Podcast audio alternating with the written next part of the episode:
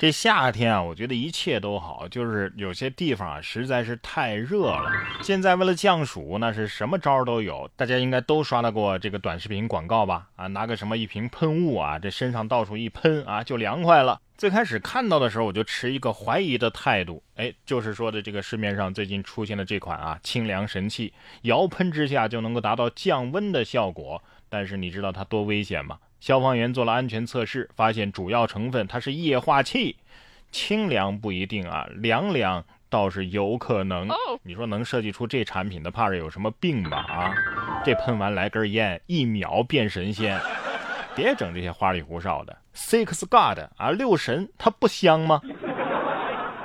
说到夏天避暑，很多人都会选择游泳这项运动，但是游泳的时候啊，也得注意安全。江苏徐州就有一名挂着这个泳圈的三岁的幼童，突然在泳池里倒栽葱了。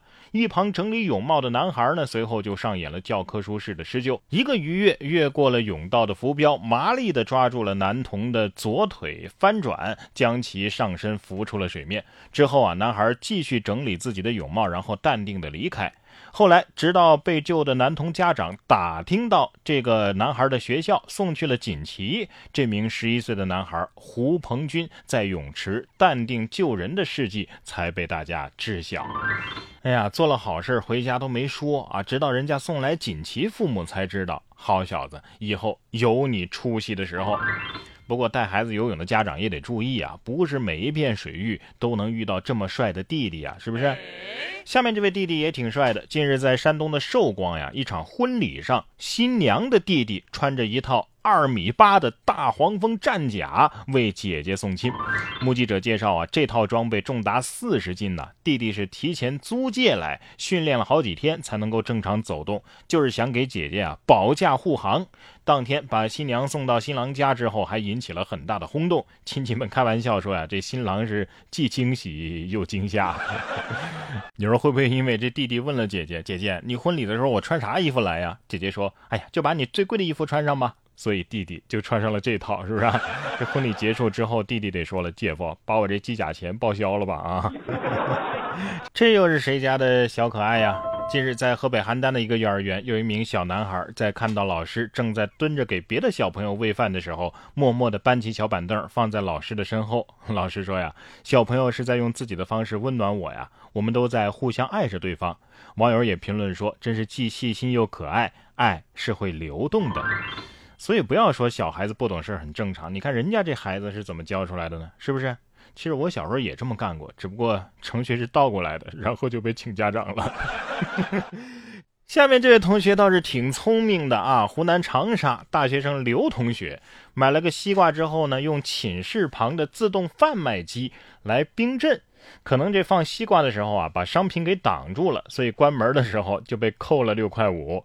当这个同学咨询客服的时候，客服回应了刘同学的行为涉嫌违规操作，三个月内他就不能再使用这自动贩卖机了。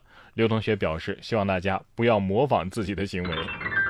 这收你点钱也没什么，应该的，算是冷冻费了，是吧？你下次再来，可以试着把西瓜给卖出去。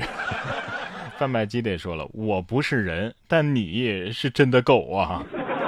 还有更狗的，让河南南阳市的王先生遇到了，他忘记拔停在超市门口的电动车的钥匙了，没想到啊，直接被人给骑走了。民警通过排查，最终锁定了嫌疑人李某，最后将李某给抓获，追回了被盗的电动车。李某交代说了，自己停电动车的时候，看见旁边的电动车钥匙没拔，这一时贪心，想着娘家正好缺个电动车，就把电动车给骑走了。目前，李某已经被采取刑事强制措施。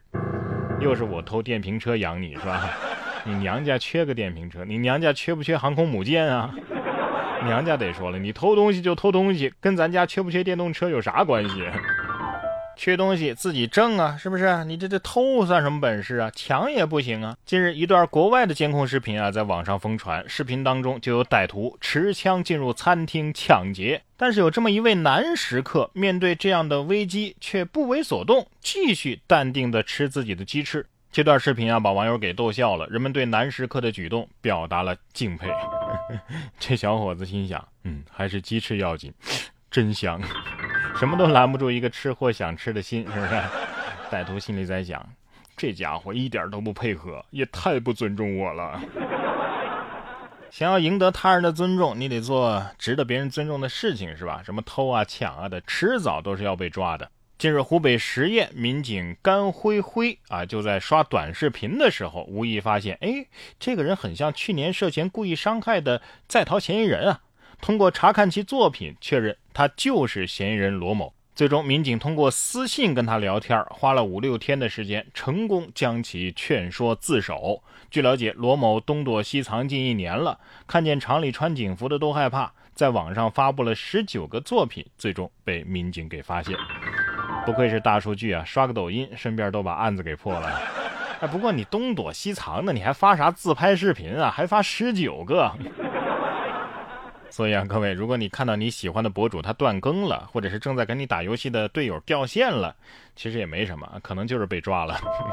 不过这种可能性我倒是没想到啊。呃，正在打游戏的人是被网吧的老板给撵走的。江西南昌一网吧的老板就主动把自己店里的一个已经上网三个月的男子给撵走了。据网吧老板的介绍啊，这小伙子连续投资失败，所以欠下了巨额债务，于是一蹶不振。他的母亲也来找过他，但是他一直不走。老板将他赶走后啊，以自己的故事激励小伙子，希望他呀能够重新振作起来。老板以自己的故事激励小伙子，嗯，小伙子听完恍然大悟，于是在隔壁开了一家网吧。哎呀，把自己全部家当都拿去投资，那你是什么投资啊？你这是赌博呀，是不是？想要投资成功，你得知道这个时代它到底是一个什么样的发展趋势。二十一世纪，什么是最重要的资产？哎，有本书告诉你，叫做《今日简史》。他说，二十一世纪最重要的资产是数据。二零一四年，一部《人类简史》横空出世，畅销三十多个国家，一百周都蝉联榜单的首位。而在三年之后，《未来简史》里的人类寻求永生、打败死神的脑洞再度引发全球的讨论。再后来，他的新作《今日简史》聚焦的是当今人类的命运，开启了全新的大戏。在这本《今日简史》当中，提出了很多新的话题，比方说一个人影响全球的大变革、数据时代潜在的威胁等等等等，都跟我们的生活联系的非常紧密。虽说都是全球性的大的话题，但是作者呀写的是通俗易懂，听得轻松，但是收获不小。听完之后啊，我们可能会开拓眼界，看到一个全新的世界，把握未来的发展趋势。比如说，你有没有想过，我们的职业生涯会不会被人工智能的发展所影响？未来我们有什么可以教给孩子的？等等，这些话题其实都决定了全球未来十年的发展趋势。作为简史三部曲的收官之作，《今日简史》聚焦全球危机和人类命运，可以说是这个时代的一个特殊礼物。而我们从中收获的是对世界更加真实的认知和更加有趣的思考。然哥读书会本期更新的就是这本《今日简史》，听然哥带你成为未来的掌控者。然哥读书会是我发起的一项读书分享会，在这里我为大家精选了全球一百本好书，每期十五分钟以上的拆解精读，帮你把每本书读懂读透，助你实现全方位的提升。怎么听啊？很简单，打开微信搜索“然哥脱口秀”，打开微信搜索“然哥脱口秀”，关注到这个公众号，回复“读书”两个字，或者是点击菜单栏，按照指引来操作。我在读书会等你。打开微信搜索“然哥脱口秀”，加入我们吧。